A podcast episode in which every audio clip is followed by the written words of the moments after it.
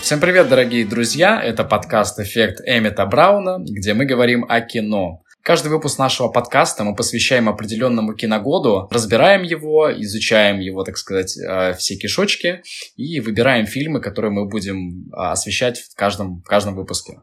Вот. А сегодняшний выпуск мы посвятили 1970 году, который во многом, как лично мне кажется, а, посвящен каким-то военным временам и событиям военного времени разных эпох. А, у микрофона Богдан Котов и мой соведущий Данила Каско. Данила, привет. Всем привет. Да, я думаю, сразу можно начать переходить к первому фильму, потому что... А, а я, кстати, хотел тебя дополнить чуть-чуть, на самом деле. А... Давай тогда дополню. Да, а, да, я давай. хочу тебя немножко дополнить, Богдан, а, поскольку ну, фильмы, которые мы будем с тобой сейчас освещать, они затрагивают те или иные исторические события, как правило, времена войн, а, и, в общем-то, как будто бы логично, что порядок фильмов, которые будем отсматривать, выстроен хронологически. То есть сначала мы вообще зайдем с 19 века, а дальше уже оставшиеся фильмы так или иначе затрагивают времена а, Второй мировой войны. И, в общем-то, наверное, стоит начать как раз-таки, как я уже сказал, с 19 столетия, а конкретно фильм «Ватерлоо».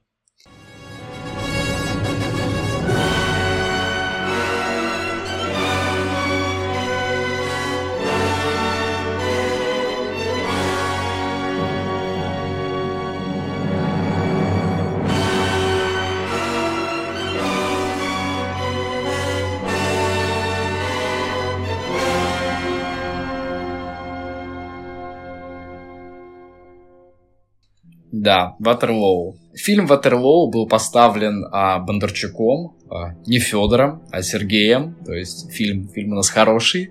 А, и что хочется сказать. А, я имел очень высокие ожидания перед тем, как смотреть, потому что это Бондарчук. А Бондарчук это такая легендарная фигура уже в мировом кино, что как-то мимо проходить его, я считаю, невозможным.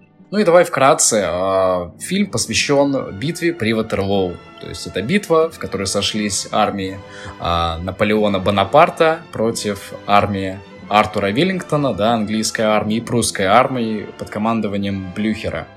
И, собственно, фильм художественный и показывает вот этот период подготовки к битве, саму битву и последствия, то есть поражение Наполеона и что хочется сказать, я получил огромное удовольствие. Фильм действительно смотрится очень свежо, он масштабный, и что лично для меня запомнилось больше всего, это как раз-таки фигура Наполеона, потому что вот этот актер, слушай, я не помню, как его звали. Он просто no-name вообще сам по себе довольно-таки. Да. А, Род Стра... Стайгер. Да, Род Стайгер, э, который отыграл Наполеона просто великолепно. Э, сам Род Стайгер, он, по-моему, американец, и говорил он на английском, но спустя уже, наверное, 3 или 4 минуты его речи я понимал, что это действительно Наполеон. А, мало того, что он похож на Наполеона, так он еще и играл, знаете, как такой истинный психопат. Реально, как будто он историческая личность, очень сильная личность, и это даже через экран чувствовалось. Я прям получал огромное удовольствие от того, как он извинялся и прощался со своей э, гвардией старой действительно были очень трогательные моменты, а, как он реагировал на своих генералов, которые просили его там подписать там какие-то документы, чтобы э, уйти в отставку, так сказать. Э, все это очень круто. И потом, конечно, возвращение Наполеона после его заточения на острове э, Эльбы, да, если я правильно помню. Да, Данила верно. у нас историк, поэтому он будет меня поправлять в случае чего. А, его возвращение... тоже историк, знаете ли. Да, и а, возвращение Наполеона опять э, к власти и, соответственно, битва при Ватерлоу. Что еще хочется отметить? Мне понравился этот фильм еще тем, как классно простроена э, сюжет, ну не то чтобы сюжетная линия, понятное дело, что там там, сюжет, он исторический. Но как круто показали вот эту вот борьбу двух э, генералов, то есть конкретно английского Артура Веллингтона и Наполеона. То есть они вроде бы друг друга уважают, пытаются друг друга прочесть, и когда начинается битва, видно, что э, они примерно одного масштаба. Конечно, Наполеон чуть повыше, но в целом это два... Э, Антиподы такие, по сути. Два, да, два антипода, два равноценных э, соперника. Угу. И очень круто за этим наблюдать. Ну и сама битва, конечно, выглядит просто шикарно. Для 70-го года я даже, ну, я приофигел в некоторых местах. То есть показывают эти вот все взрывы, как все люди умирают, там все падают. Э, и выглядит очень натурально. Мне кажется, реконструкторы и консультанты этого фильма просто отработали на все 150%. Слушай, я хочу тебя дополнить тогда немножко на эту тему. Да. А, как раз-таки связанную с съемками. А, на самом деле снимали это все вообще на территории Украинской ССР. Угу. И туда подтянули а, именно советские, 17 тысяч советских работников большая часть из которых были военные, и за несколько месяцев до начала съемок их всех обучали, то есть каждое утро они вставали, по звонку завтракали, а, переодевались все в мундиры, то есть кто в какие, соответственно, кто в британские, кто в французские, и начинали, в общем-то, тренироваться, отрабатывать выстрелы и все остальное. И сами съемки проходили, там было, по-моему, четыре съемочные группы, и по их по рации всех координировал Сергей Бондарчук, а, еще и через переводчиков, поскольку этот фильм-то снят не только а, СССР, но еще и Италией. И помимо того, там еще и американские актеры были, как раз-таки упомянутый тобой Род Стайгер, а также Кристофер Пламер. Вот. И, в общем, это очень интересно, как э, вообще у него же огромный бюджет был, то есть на тот момент это просто один из самых дорогих фильмов был. Это 38 миллионов долларов. А, ну, для примера, э, первый эпизод э, Звездных войн, там у него бюджет был 9 миллионов. Вот. А, и надо сказать, что если бы этот фильм не снимали на территории СССР, то его бюджет бы разросся еще вдвое или втрое, а, поскольку как раз-таки вот эти 17 тысяч человек были просто, типа, вызваны туда, и им, я так понял, не платили дополнительно, просто на своих вот этих окладах сидели, скажем так, а, вот. И они ради съемок э, выстроили что-то 5 миль дороги, и все такое, то есть там супер масштабная съемка была, колоссальная прям, и действительно, это смотрится очень впечатляюще. Я с тобой соглашусь в этом вопросе. Особенно сейчас, в эпоху CGI, когда ты смотришь вот на такие огромные декорации, на, такое, на такую огромную массовку, и то, что это все реальные люди, ну, это просто что-то с чем-то. Да, полностью согласен, полностью согласен. Как еще похвалим-то нашего, нашего Терлоу? Ну, у меня есть к нему на самом деле несколько замечаний. А, вот. А, ну, во-первых, Э, он крутой с визуальной точки зрения и, скажем так, э, э, с точки зрения экшена. То есть именно батальные сцены, масштаб, он завораживает, это все очень круто сделано, основательно, как я уже сказал.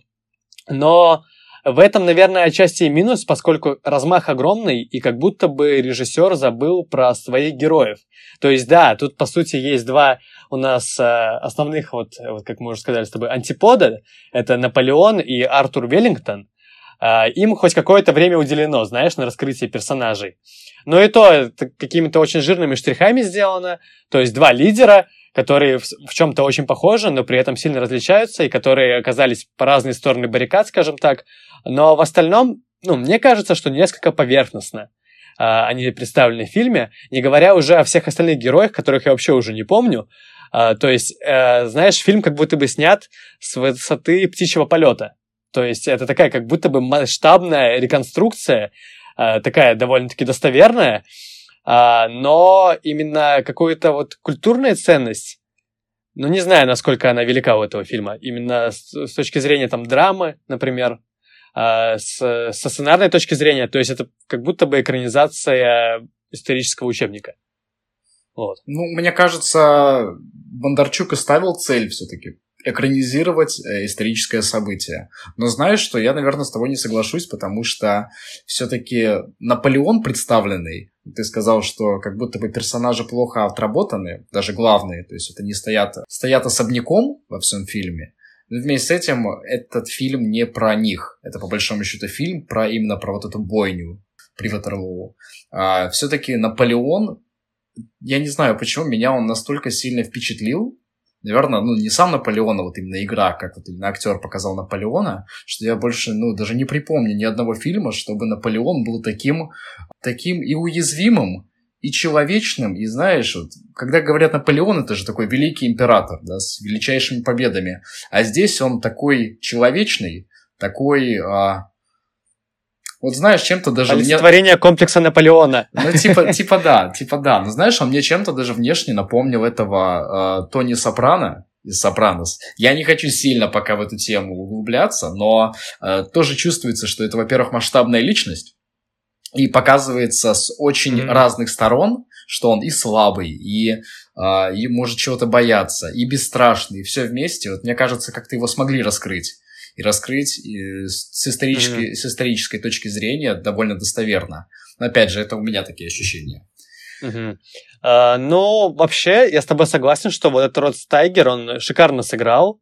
То есть, если бы не актерская игра, то вообще, мне кажется, фильм бы получился супер плоским. А как будто бы вот Кристофер Пламер и Рос Тайгер, они своей именно, своим актерским мастерством, своей какой-то харизмой добавили глубины персонажам. Вот, потому что в целом, если оценивать Наполеона вот в этом фильме, мне кажется, он таким прям несколько истеричным.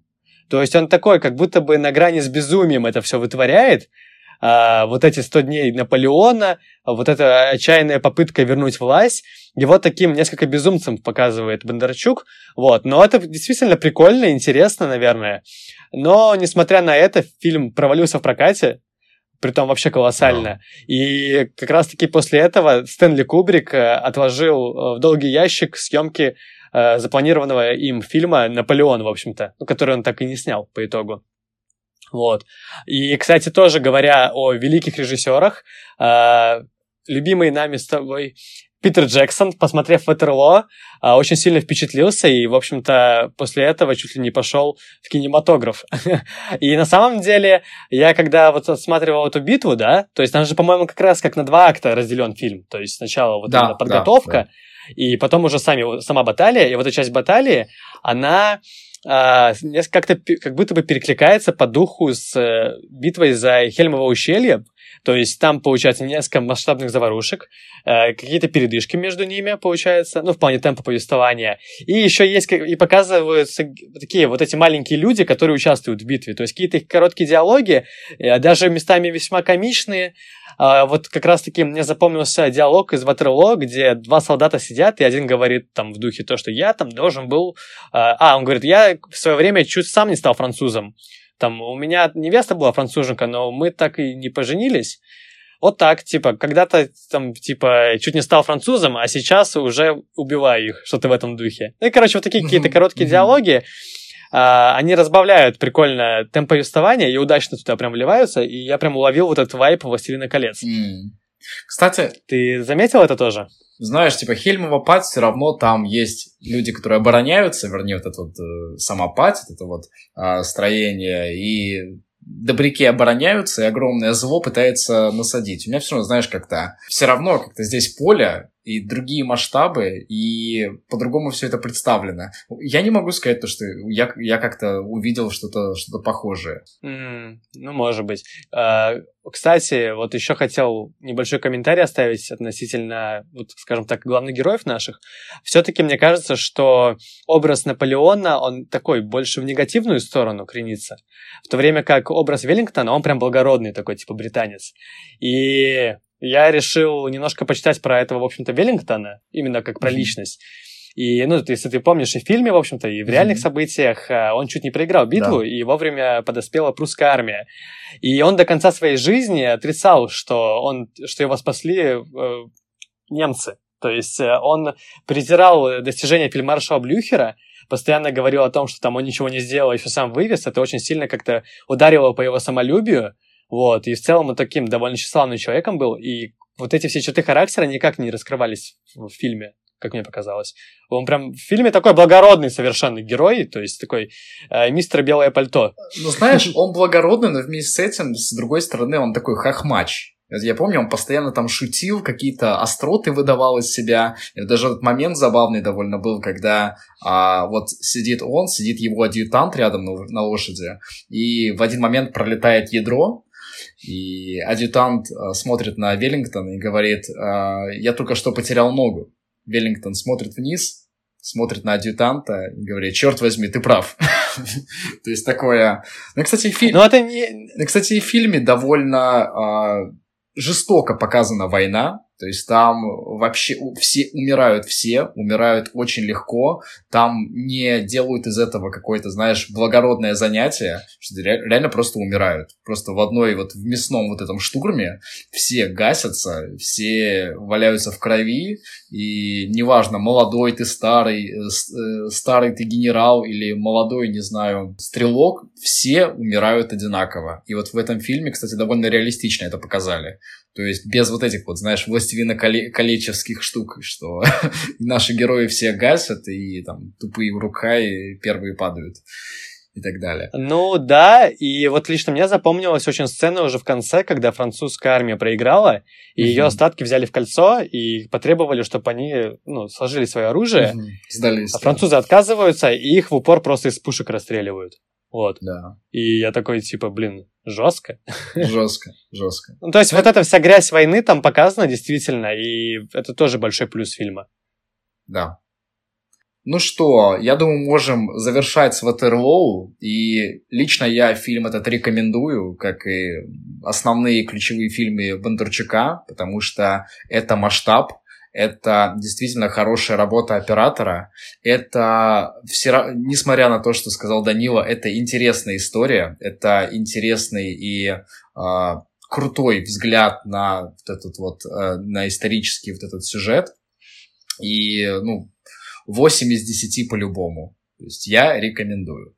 Неплохо ты твой, оценил. Этот, а, твой вердикт, да, да, да, мне понравился, а... я прям кайфанул. Я, кстати, очень удивился, на Rotten Tomatoes у него рейтинг 26 из 100 всего, прикинь, среди кинокритиков. Я прям вообще такой, типа, что? Ну, я бы не стал его оценивать на 8 из 10, но твердую семерку бы дал, потому что действительно фильм сделан качественно, а, смотрится... И сейчас он очень как-то, не то чтобы свежо, но он не сильно состарился, особенно масштабные сцены mm-hmm. впечатляют, mm-hmm. даже я бы сказал, вдвойне, а, поскольку мы живем в эру CGI эффектов, а тут все снято реально совершенно, и это, конечно, круто. За масштаб, за эпик ставлю этому фильму 7 баллов. Вау, да, поэтому, ребята, рекомендуем. Да, а теперь мы, наверное, двинемся на сто лет вперед, уже во времена когда шла Вторая мировая война, или была уже очень близка, и я говорю о, наверное, очень культовом фильме итальянского режиссера Бернарда Бертолуччи, который называется «Конформист». А, я, на самом деле, с творчеством Бертолуччи вообще не знаком был, и это, наверное, первый фильм, который я посмотрел у него. А, по сути своей, это такой, как слепок эпохи, а, про фашистскую Италию, и про героя, который, по сути, является своей приспособленцем, э, становится фашистом, и про его жизнь. То есть тут он, ну, вообще, фильм, у него не очень явно выстроена сюжетная линия, то есть есть вот наш этот конформист э, Марчелло, который отправляется в Париж, чтобы устранить своего бывшего преподавателя, профессора Квадри, который как раз-таки придерживается антифашистских взглядов, и, в общем-то, это основной какой-то как... Э, блин, про него сложно сюжет пересказывать, потому что он реально никакой, ну, имею в виду сюжет. В общем-то, э, основной костяк сюжета заключается в, в том, что Марчелло вот едет к этому квадре с целью его устранить, но попутно мы встречаемся с постоянными какими-то флешбэками, с, осмыслением прошлого нашего главного героя, с осмыслением нынешних времен, и вместе с тем, как бы, можно сказать, что и сами мы пытаемся как-то отрефлексировать вот это вот непростое темное время э, Италии. Угу. Как-то так. Также стоит отметить то, что этот фильм а, был снят Бертолуччи в возрасте 29 лет, то есть он еще совсем молодой человек, можно сказать. И мне кажется, на фильме это действительно отразилось, потому что даже не будем брать в расчет камеры, на которые снимали. То есть выглядит он реально старо, камеры очень мыльные какие-то, и даже сравнивая с Ватерлоу, это вообще рядом не стоит. Я не знаю, может быть в Италии с камерами проблема, может быть у Бертолуччи денег не хватило, я не знаю. Но выглядит это реально отстойно. Прям ни, никакой, короче, вот. Это первое. И второе, поскольку Бертолуччи, опять же, повторюсь, был молодым человеком, мне кажется, он хотел в каком-то смысле усложнить фильм, но ему не хватило или опыта, или техники, или еще чего-то. И вот получилась какая-то каша из вот этих вот флешбеков, из довольно, э, ну, я бы сказал, даже скучного сюжета, и да, окей, у нас главный герой конформист. Он не обязательно должен быть каким-то интересным или там ярким, харизматичным, но знаете, можно же как-то было что-нибудь из него выдавить э, более, что ли, запоминающееся. Вот конформист и конформист. И знаешь, вот и фильм такой же, как и конформист. Вот такой комфортный фильм-проходничок. Вот лично для меня. Да, конечно, он сейчас э, имеет культовый статус, но лично я наверное, не замечаю никаких а, особенностей в этом фильме, которые бы соответствовали этому статусу. Поэтому мне не очень он зашел, если честно. Я его реально душил, хотя фильм довольно короткий, он там полтора часа идет, а я уже там через 30-40 минут уже погибал от всего этого. Uh, ну, слушай, вот ты сказал, что вот герой сам никакой, и фильм, соответственно, тоже какой-то весь никакой. И мне кажется, что это ты важно вообще этот момент отметил, поскольку э, в этом и был смысл этого фильма. То есть мы должны были себя почувствовать в шкуре вот этого приспособленца, фашиста, и как будто бы почувствовать, э, испытать чувство сопричастности, как будто бы мы сами творцы вот этого фашистского режима. Вот. И мне кажется, э, что как будто бы у Бертолуччи это удалось, но в целом у меня этот фильм вызвал противоречивые чувства. Мне кажется, что это как будто бы такой... Э, чисто для критиков фильм, такой классический, вот когда говорят авторское элитарное кино, то, мне кажется, вот конформист идеально ложится на эту формулировку. Он действительно, ну, говоря простым языком, он реально скучный, его тяжело смотреть. То есть там не очень много событий, а, и он совершенно не динамичный.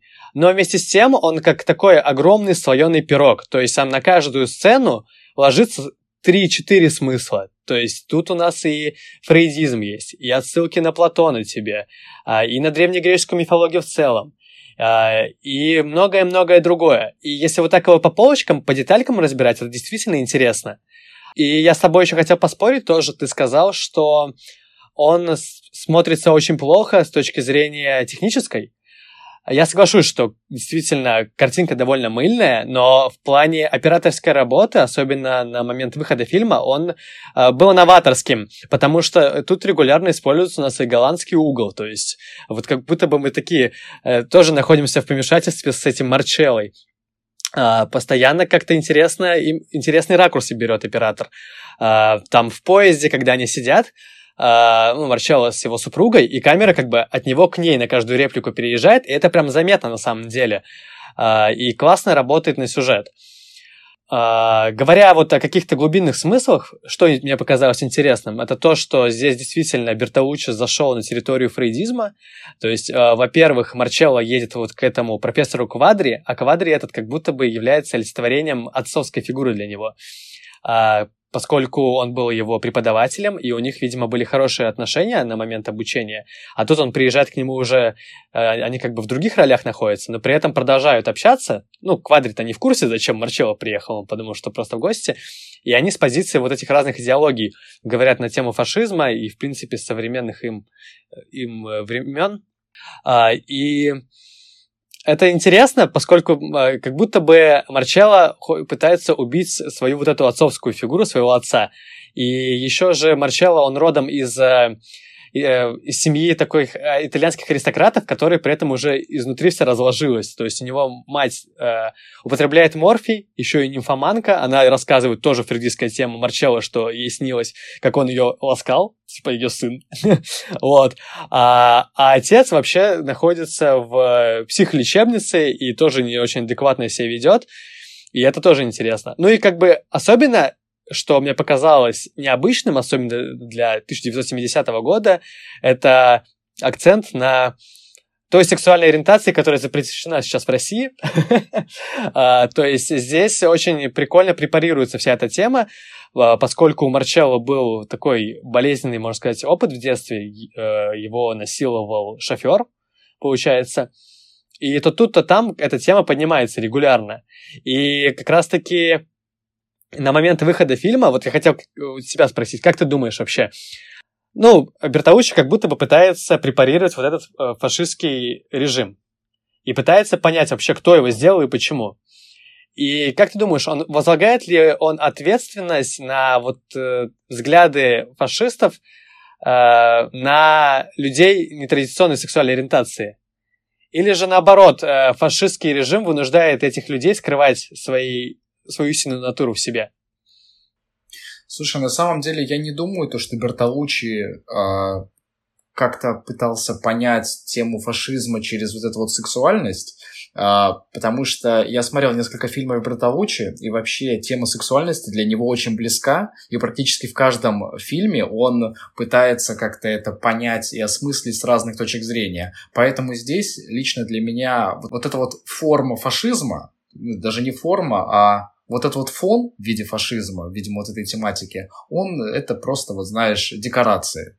А истинное поле его а, интересов и рассуждений, она как раз-таки кроется в сексуальной природе человека. Поэтому я бы вот эти две вещи не сравнивал. Угу.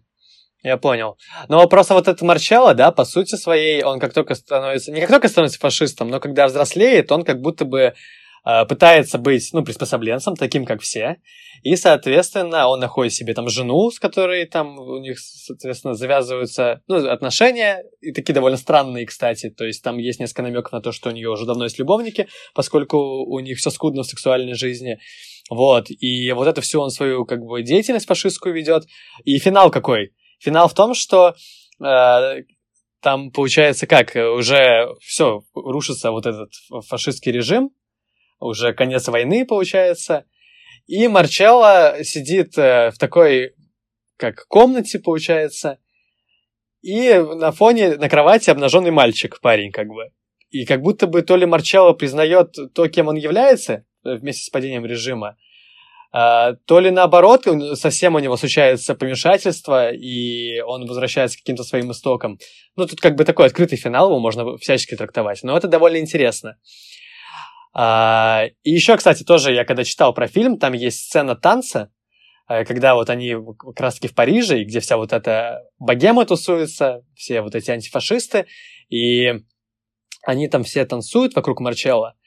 И многие кинокритики отмечают, что вот это вот единство танца, это как приспособленчество тоже под фашистский режим. То есть э, люди синхронно э, на уровне музыки как бы сейчас вовлекаются вот в эту идеологию, получается, а, как будто бы двигаются в одном направлении с а, взглядами фашистов. Вот. И это интересно, поскольку я впервые увидел на экране, чтобы таким образом осмыслялся танец. Потому что в основном это как будто бы наоборот. То есть я вот смотрел «Кролик Джорджа», ты смотрел его, Тайка Вайтити? И там в финале они танцуют, когда как раз-таки нацистский режим падает, и это как будто бы олицетворяет э, творческую свободу, то, что люди стали свободны и могут теперь танцевать на улице и не париться. То есть, наоборот, как будто бы это вызов э, такому тоталитарному режиму. И вот аналогично это есть и в Сейчас, наверное, это очень странно будет, что я это привожу в пример э, при разговоре о Бертауче, но это есть в Страже Галактики, то есть там регулярно тоже есть танец, и это как способ самовыражения героев, как будто бы, ну вот эта свобода. И вообще, ну, необычно, что таким образом Бертаучи э, совершенно ну, противоположно его изображает у себя на экране, ну, в своей картине. Вот, мне показалось это занятным. В общем, если говорить о конформисте, то в целом, ну, на мой взгляд, фильм довольно скучный, очень и очень много всего в нем нагромождено, но если ты как бы обычный зритель э, и садишься смотреть этот фильм, то ты много из этого не увидишь, а вот этот основополагающий сюжет, он совершенно не захватывающий. Поэтому, наверное, его стоит рекомендовать тем, кто предпочитает там фестивальное кино, которое там всегда обласкано кинокритиками, поскольку у конформиста даже сейчас стопроцентный рейтинг на Rotten Tomatoes. А, и, кстати, еще что интересно, а, Бертаучи рассказывал, что к нему подбегал Стивен Спилберг и Коппола, и они все ему говорили, какое сильное влияние на них оказал этот фильм. Вот. Это ну, тоже как бы показательная история. Но лично я бы этот фильм, ну, точно не стал бы пересматривать, потому что он попросту показался мне скучным. Я, может быть, слишком реально угораю по массовому кино, но как-то так, для общего развития интересно. Э, спасибо, вкусно, больше не буду. Но пока на один раз. Пока на один раз, да. да. Ну, слушай, у меня примерно такое же ощущение. Я пока не планирую этот фильм пересматривать. Он мне тоже показался страшно скучным, а, мало интересным еще и визуально меня он не так сильно впечатлил, как тебя. Были какие-то визуальные, операторские, вернее, интересные находки и фишечки, но в целом они, знаешь, не так сильно бросаются и не так сильно запоминаются. Так-то очень, очень скудно, очень, знаешь, вот, мне кажется, фильм идеально соответствует своему названию. Комфортный проходничок. Пока так, пока так. Дальше посмотрим. Да.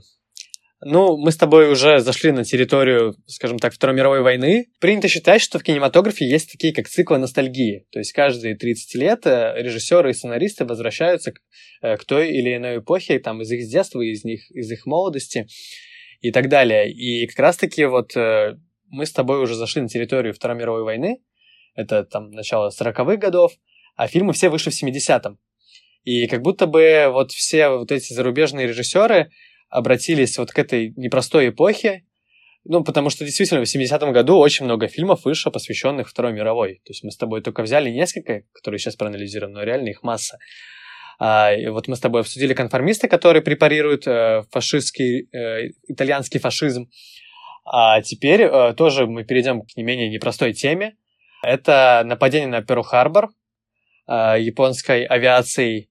Э, фильм называется «Тора, Тора, Тора», что переводится как «Тигр, Тигр, Тигр». Это сигнал о том, что э, японская авиация смогла успешно, успешно совершить нападение на э, флот Перл-Харбор.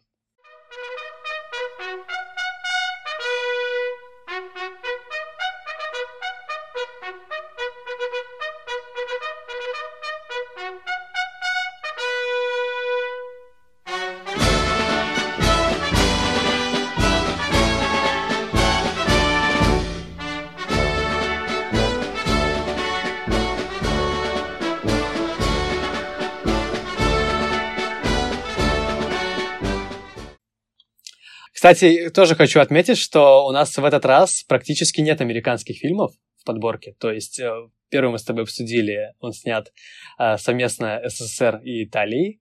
Конформист чисто итальянский фильм. А Тора, Тора, Тора, это очень интересно, он снят э, совместно Японией и США. И меня, в принципе, впечатляет, что вот, ну, говорю, прошло буквально 20 с лишним лет, и вот многие из вот этих стран, которые были, скажем так, по ту сторону баррикад, а, смогли как-то обратиться к таким темным временам своих стран а, и отрефлексировать это. То есть вот тот же самый конформист, он вообще как бы очень четко а, оценивает итальянский фашизм как бы в таком сугубо негативном ключе. Тут, конечно, в Тори Тори нет такого ну, ярко выраженной какой-то негативной окраски, но тем не менее, занятно, что как бы Япония тоже приняла участие в съемках. Хотя, с другой стороны, почему бы им не принимать участие в съемках, поскольку как бы это история о том, как они э, сочно надрали жопу США. Это правда. А, ну, по сути своей, это вообще же один из самых достоверных фильмов, э, посвященных нападению на Перл-Харбор. И после того, как он вышел, э, даже в документальных э, картинах используются кадры из Тора, Тора, Тора что тоже занимательно. Да. Ну что, я думаю, фильм можно разделить на две части. По-моему, он даже и делится так на две части. Первая часть — это как раз-таки время перед э, атакой на Перл-Харбор, то есть подготовка плана, э, назначение вот этого адмирала Ямамото на его должность и разработка этого плана. Э, показывают там жизнь, как, как живут люди на Перл-Харбор, да, как там взаимоотношения между военными. Но в целом я бы сказал, что первая половина, она прям не очень интересная А, и... Там бюрократическая рутина такая Да, показана. И фишка в том, то, что никаких, никакие герои не запоминаются. То есть там, конечно, есть подписи, кто есть кто, но в целом они все, знаешь, смешиваются в одну кучу. То есть есть просто, типа, команда американцев, есть команда японцев. Их просто периодично там меняют, меняются кадры, показывают, что там америка... американцы делают, что делают японцы. Ну и, в принципе, ты просто ждешь, когда начнется мясо. И мясо как раз-таки начинается во второй части, и начинается вот эта вот операция. А, ночью а, японцы подходят на авианосцах к берегам Гавайи, да, к, на территорию вод э, около Перл-Харбора и запускают 320 самолетов, чтобы все это бомбить. И действительно круто показали вот эти вот все, все, все вот это уничтожение, взрывы кораблей, а, показали, как американцы действительно не ждали, как картина, да, не ждали, вот, прилетели, все разрушили, хотя разведка давно подозревала, что будет атака, но из-за тоже из-за бюрократии. Но они не знали, когда. Они не знали, когда, и не знали толком, где. И вот как раз-таки бюрокра- бюрократия подвела, и не получилось ничего подготовить, не получилось сохранить свои а, самолеты, не получилось какую-то оборону нормальную, адекватную выстроить. И получилось то, что получилось. То, что вот а, действительно страшное поражение американцев. Они потеряли, а, ну, сколько? Огромную часть флота, да, огромную часть э, самолетов. И показано это очень сочно, очень вкусно. И, ну, я не могу сказать, что я прям смаковал, я к американцам нормально отношусь. пока еще, пока еще можно. Вот, но э, фильм реально... Вот вторая часть реально прикольная, интересная. Первая... Да, ну, там чисто эпик начинается такой ну конкретный. да. Да, да, да, да, да. А я бы сказал, что Тора, Тора, Тора и Ватерло это такие, знаешь, фильмы побратимы, потому что, ну, как я уже говорил, оба сняты двумя странами. Это во-первых. Во-вторых, э, они таким образом сняты, что, ну, с, высоты птичьего полета. То есть на первое место они ставят историческую достоверность, и только на второе, если не на пятое место, там какую-то драму.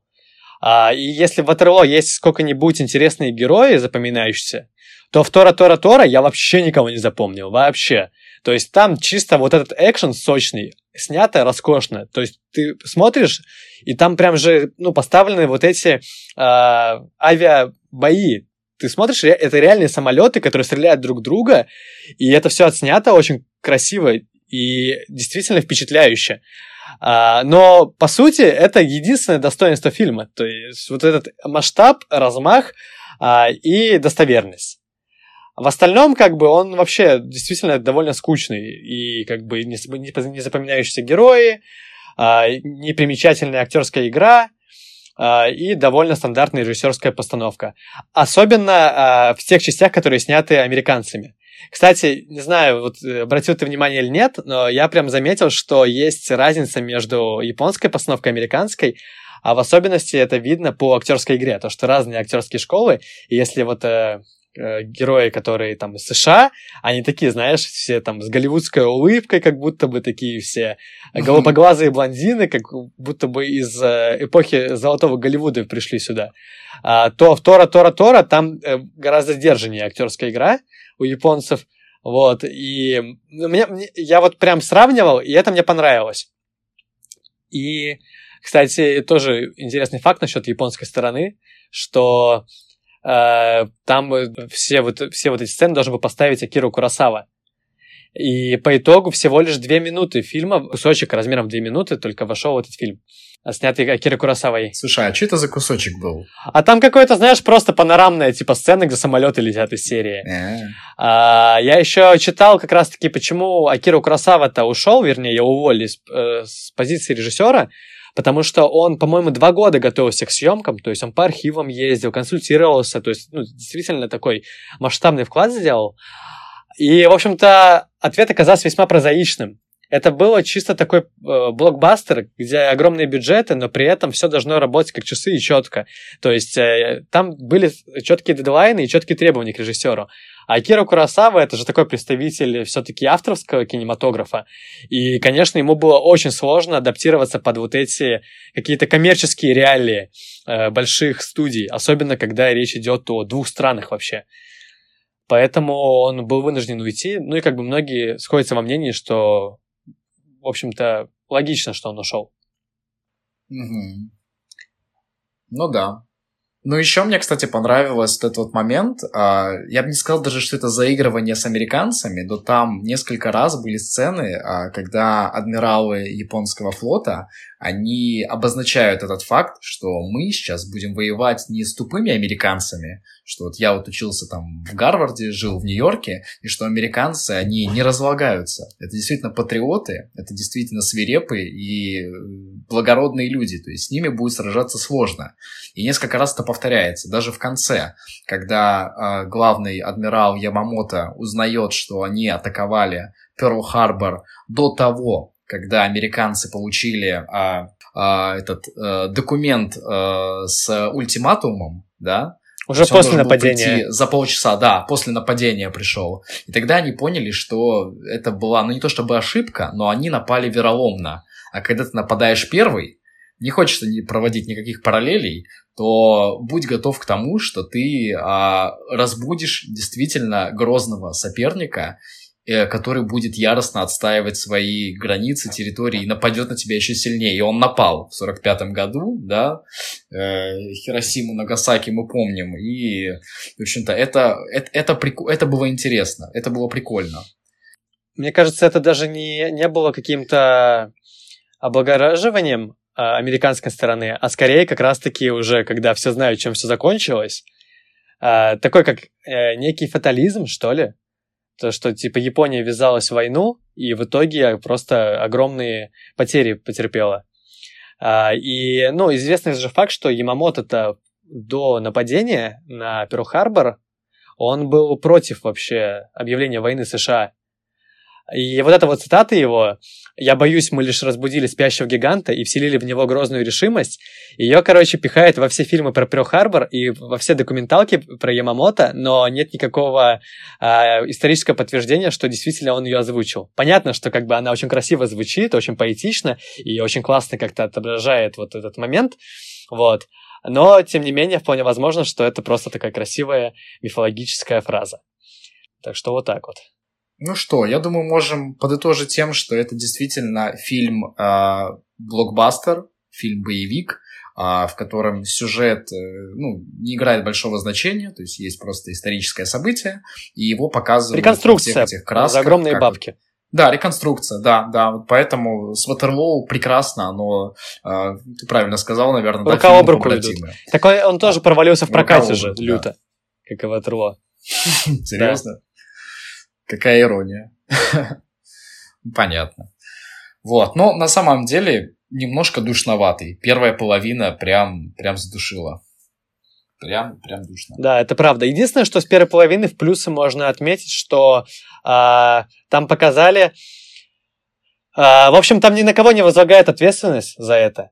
И больше это изображено как череда каких-то нелепых ситуаций, каких-то глупых поступков и случайностей ну, тоже как-то, знаешь, с фатализмом подошли к этому создатели, и это тоже прикольно, потому что как будто бы фильм э, такой, э, ну не то чтобы объективный, но действительно такой взгляд сверху, то есть без, э, без перекладывания ответственности на какую-либо из сторон.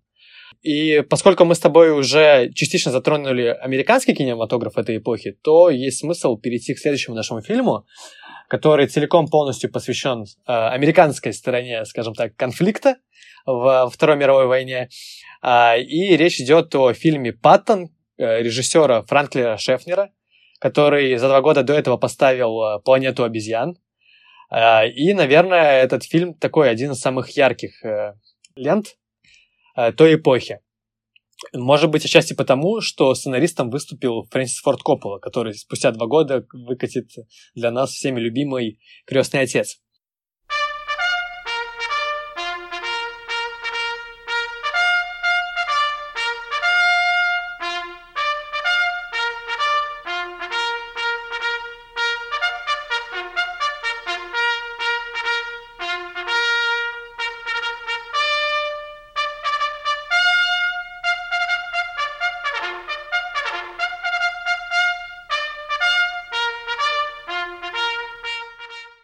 Слушай, Паттон, Паттон действительно очень крутой фильм. Ну, мне кажется, в нашем подкасте это по-любому самый яркий э, фильм.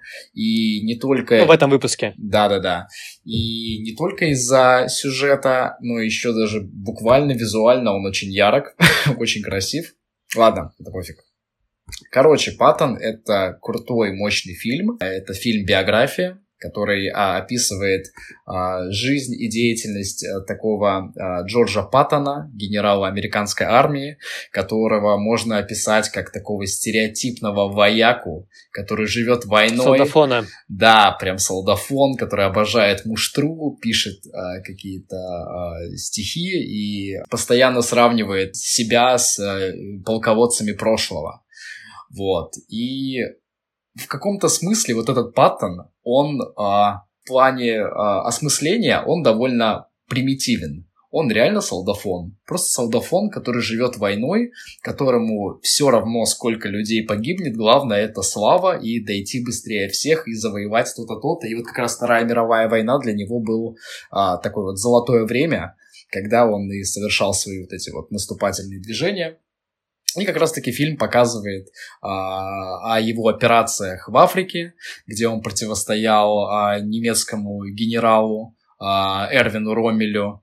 Тоже, кстати, я прям вижу параллели между а, Ватерлоу, когда Наполеон противостоял а, Веллингтону. Здесь а, Паттон противостоит э, Ромелю, и видно, что они друг друга изучают, они читают книги, написанные там своими соперниками, они пытаются продумать на несколько шагов вперед, и это показано круто.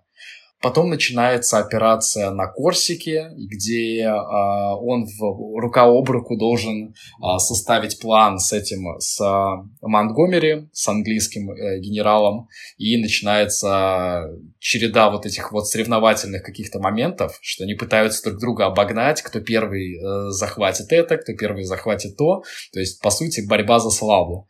И там было несколько моментов, которые как раз отражали а, моменты, где показывают, как один из а, друзей Паттона, который а, потом по карьере вырос гораздо выше, Амар Брэдли.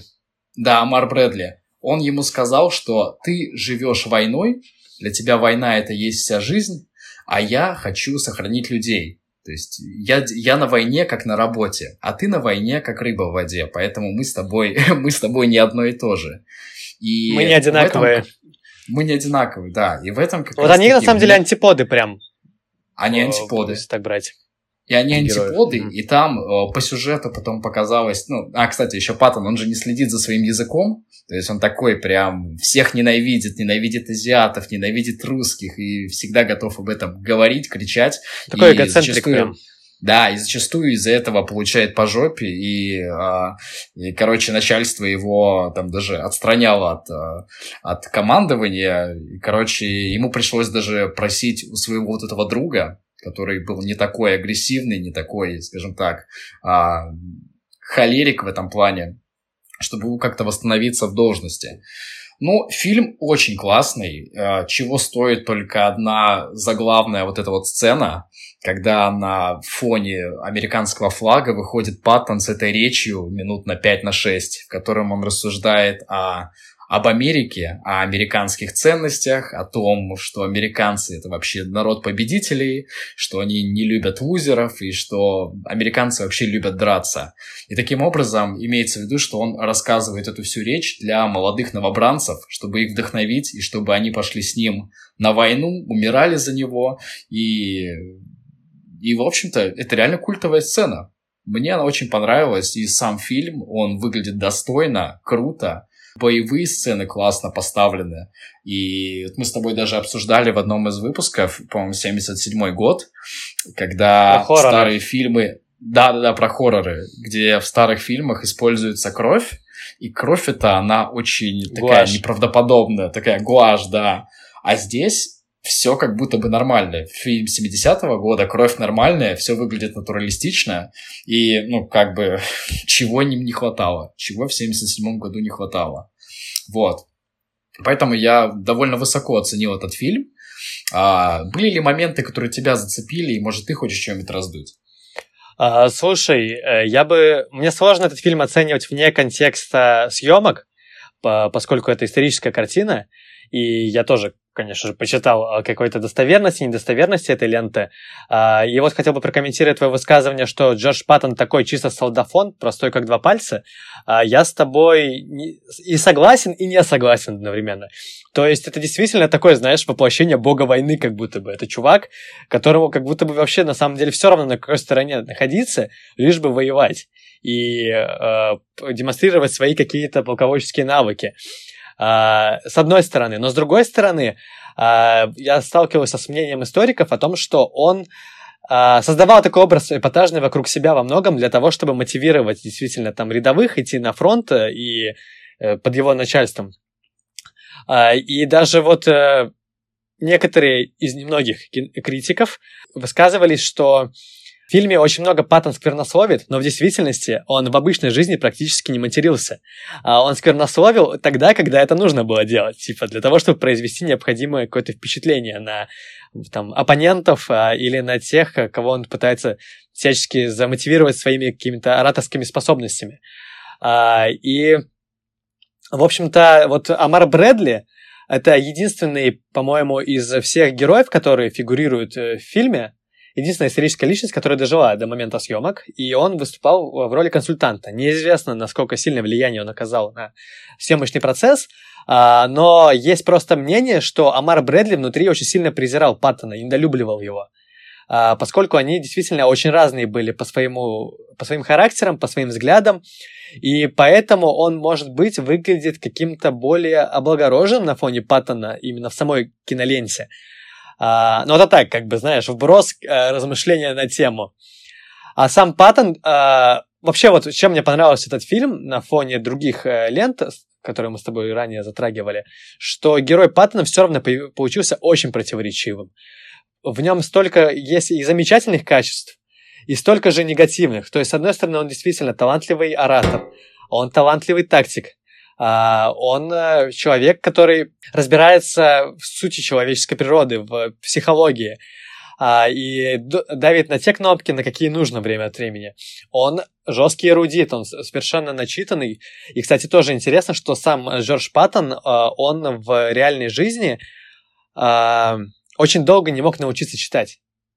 И потом, когда научился, он начал просто огромным количеством поглощать книги, и в, основном это были, книги по военной истории. В общем-то, в фильме регулярно он отсылается к каким-то великим полководцам прошлого, начиная от упомянутого нами э, Наполеона и заканчивая там э, Александром Македонским и многими другими историческими деятелями. И в этом смысле, кстати говоря, он мне гораздо больше напомнил Тони Сопрано, потому что Тони Сопрано регулярно отсматривал фильмы и передачи по истории, и читал тоже исторические книги, и потом э, применял это в своей какой-то реальной жизни. И, кстати, когда они с Ромелем, у них вот это противостояние шло, Ромель сделал ставку на то, что Паттон нападет первый на Сицилию, потому что так сделал кто-то из римских полководцев, я не помню кто. И поскольку Паттон очень сильно типа фанател по истории, он действительно напал на Сицилию первый. Вот. И это тоже занятно. Uh, мне кажется, у меня мой монолог больше как историческая лекция, такой по своему характеру. Все-таки мы говорим про фильм, uh, и фильм действительно впечатляющий. Герой получился, как я уже сказал, да, противоречивым, и этим он и цепляет. Uh, то есть, с другой стороны, говоря о его каких-то негативных чертах характера, он лютый деспот, он реально солдафон, который может и в руко, до рукоприкладства дойти. Вот эта известная история про то, как он там дал затрещину рядовым, э, у которых был посттравматический синдром, то, что они нифига не ранены, что это они здесь сидят и скулят, пускай идут на фронт умирать за страну. И, и вот эта его история про то, что вот этот его монолог в начале фильма про то, что нужно убивать э, наших врагов и руками нащупать их кишки, После этого ему же дали кличку типа «Старье и кишки» или как-то так Паттону за его вот эти взгляды. Э, но вместе с тем он же навел дисциплину в американской армии благодаря вот этим своим жестким принципам.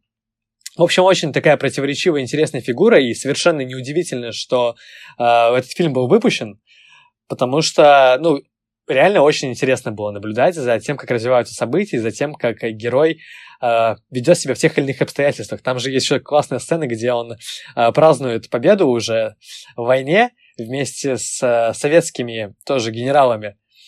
И там советский генерал через переводчика говорит то, что давай э, выпьем за победу. На что Паттон говорит, типа, я э, с сукиными сыновьями, с, э, сучьими сыновьями не выпиваю. И переводчик такой, типа, блин, я не могу это ему сказать. Он говорит, давай, скажи ему. Он говорит это генералу советскому. И советский генерал такой, типа, чё, в смысле? Он такой, ну, ты тоже сукин сын. И Паттон такой, а вот за это можно выпить. И они выпивают по шоту водки, как бы, и, ну, это реально занятно, что у чувака реально такой был длинный язык, и это было его было для него еще большой бедой. Да. Потому что он высказывал мнение на все темы, которые вообще его не касались, на тему политики, и его как бы о нем не, они об этом не спрашивали. И да, он, как ты уже сказал, э, часто говорил там и про то, что нужно епошек крошить, и про то, что кстати, тоже интересно, э, в современном контексте он говорил о том, что после войны э, страной, миром будут руководить э, американцы и англичане, англосаксы, и то, что нужно объявить войну России. И там все тоже суету навели, поскольку на тот момент СССР были союзниками такими очень сильными западным странам, и они такие, как, как, как это так? Вы так высказались, типа, нельзя, и сразу там ну, начали извиняться. В общем, Перец был мое почтение, и благодаря этому фильм действительно был весьма интересным. Но на самом деле не только благодаря этому, там и очень крутая режиссерская постановка, и вообще как бы нельзя не отметить э, актерское мастерство Джорджа Кэмпбелла Скотта, который, в общем-то, получил премию «Оскар» за этот фильм, и он ее, кстати, не стал, э, не приехал на вручение, отказался от нее, и сейчас она находится в военном училище, где учился сам Джордж Паттон, статуэтка вот эта. А, и, в общем-то, фильм стал триумфатором а, премии «Оскар», у него было 10 номинаций, из них он получил 7 статуэток, то есть это вообще ну, мощнейший результат, и до сих пор его очень высоко оценивают современные кинокритики. И, ну, лично я бы, наверное, порекомендовал его нашим слушателям, потому что фильм снят, э, ну, прям классно и смотрится очень даже свежо. Да, полностью согласен. И, кстати, еще э, для, лично для меня, знаешь, огромным плюсом было то, что актеры, которые были выбраны сыграть каких-то исторических деятелей, они реально были очень хорошо подобраны. И вот когда там показывали Шарля де Голля, ты реально его ни с кем не спутаешь. Реально Шарль де Голь. Или там как генерала Монтгомери. Ну, все очень похожи, это классно. Ну и еще одна вещь, которая лично мне показалась любопытной. А, Паттон действительно не такой плоский, я, может быть, неправильно выразился. Он не плоский, он просто, я бы сказал, такой стереотипный. То есть даже его образ очень часто и в современных играх а, отыгр... от... отыгрывается, и вот этот вот, знаешь, муштрующий в этой каске смешной, а, вот этот вот генерал, который бегает и всех только этот а, цитирует этого Суньцзы, цитирует Суньцзи, и просто идите воюйте все. Мне понравилось то, что это действительно его показали как человека несовременного современных военных действий. То есть это человек, который, знаешь, старая закалка, старая школа, вот эти вот гусары, типа вот это вот э, человек прошлого, прошлых войн, я бы сказал. И реально показано, что он действительно живет в войне. То есть, если война заканчивается, для него заканчивается, по сути, жизнь. Кратос. Да, вот, Кратос, Кратос. Отсюда как раз-таки любовь к такой околовоенной поэзии и к вот этим вот старым э, завоевателям и вот этим старым воинам, он все равно живет в прошлом в каком-то смысле, и он восхищается прошлым. И на фоне вот этих вот событий, как они Я это вот... все, как режиссер это показал, мне это прям очень зашло. Да, что, что ты хотел сказать? Uh, я с тобой согласен. Uh, там же еще есть даже пара его реплик про то, что типа для нас, для таких солдатов, как мы, только одна может быть достойная смерть, это пуля в лоб и все в этом духе. И ты прав, что это как будто бы такой герой э, не, не своей эпохи. Он там даже говорит, ненавижу этот 20 век, типа, э, потому что там э, все не так, как он привык видеть, видимо. И я сталкивался с мнением э, относительно наполеоновских войн, что это эпоха, когда последних благородных, типа рыцарских э, войн, когда противники могли искренне восхищаться друг другом, там, когда было Бородинское сражение, там, Наполеон э, свою шляпу подбрасывал в воздух и говорил о том, что там какие крутые, грубо говоря, русские бойцы, и восхищался какими-то тактическими особенностями. Вот. И Паттон точно так же, как ты уже сказал, восхищается Ромелем. Это как будто бы тоже отсылка к вот этим, э, ну, во многом романтизированным э, временам прошлого. Слушай, ну там же была даже такая сцена, где он сказал, как бы было бы здорово, если бы мы бы с Ромелем один на один на танках бы выехали, и кто кого загасит, тот и, тот и победил. То есть, да, вот и вот... этим закончится война. Да, да, да. Ну, реально классно. Классно. Не, на самом деле фильм действительно яркий. Он супер недушный, а, очень красиво снят. Это самый актеры. длинный из всех фильмов нашей подборки. Да, и, кстати, он самый длинный. И вместе с этим смотрится очень бодро, очень ярко. И знаешь, вот я после просмотра, действительно, у меня было ощущение, что вот я погрузился в эту эпоху. Потому что показывают, ну, сколько там, три года показывают, как шла война. Э, и в подробностях описывается каждая операция. И ты реально начинаешь понимать, как это работает. То есть откуда, кто едет куда, что они там захватывают. И, ну, не знаю, мне кажется, это прям великолепно все сделано. Потому что, мне кажется, сложно какие-то тактические, стратегические моменты описать зрителю. То есть в основном это просто на картах что-то нарисовано, а вот именно погрузиться в это довольно сложно. Он во многом благодаря этому э, видится таким более современным на фоне там Ватерло, Тора, Тора, Тора, э, потому что здесь э, сюжет выстраивается вокруг конкретной личности, и от нее уже идут все остальные события. То есть не просто там жизнеописание Пат Паттона, а еще и все вот эти, как ты сказал, э, военные операции, э, во всех подробностях и масштабах здесь проиллюстрированы. И благодаря этому фильм как будто бы не проседает в динамике, что тоже ну, очень круто. Там еще, кстати, классная сцена, я сейчас вспомнил, э, когда э, налет был в Африке э, самолетов, и Паттон выскочил, схватил пистолет и начал воздух, воздух по ним стрелять. То есть такой вообще, типа, лютый тип, чисто панк. Ну да, да, да. А, ну что, на этом можно подвести промежуточный итог 1970 киногода, конкретно итог по фильмам, которые мы с тобой сейчас обсудили. Uh, ну, как мне показалось, это такие фильмы, знаешь, фильмы саморефлексии. То есть э, кинематографисты обратились к каким-то историческим событиям, а конкретно к военным временам, и как-то попытались это с разных сторон, с разных ракурсов осмыслить. Кто-то попытался э, посмотреть на роль личности в истории, как это в конформисте было, как это, в общем-то, в Паттоне было, но немножко в разных масштабах, само собой.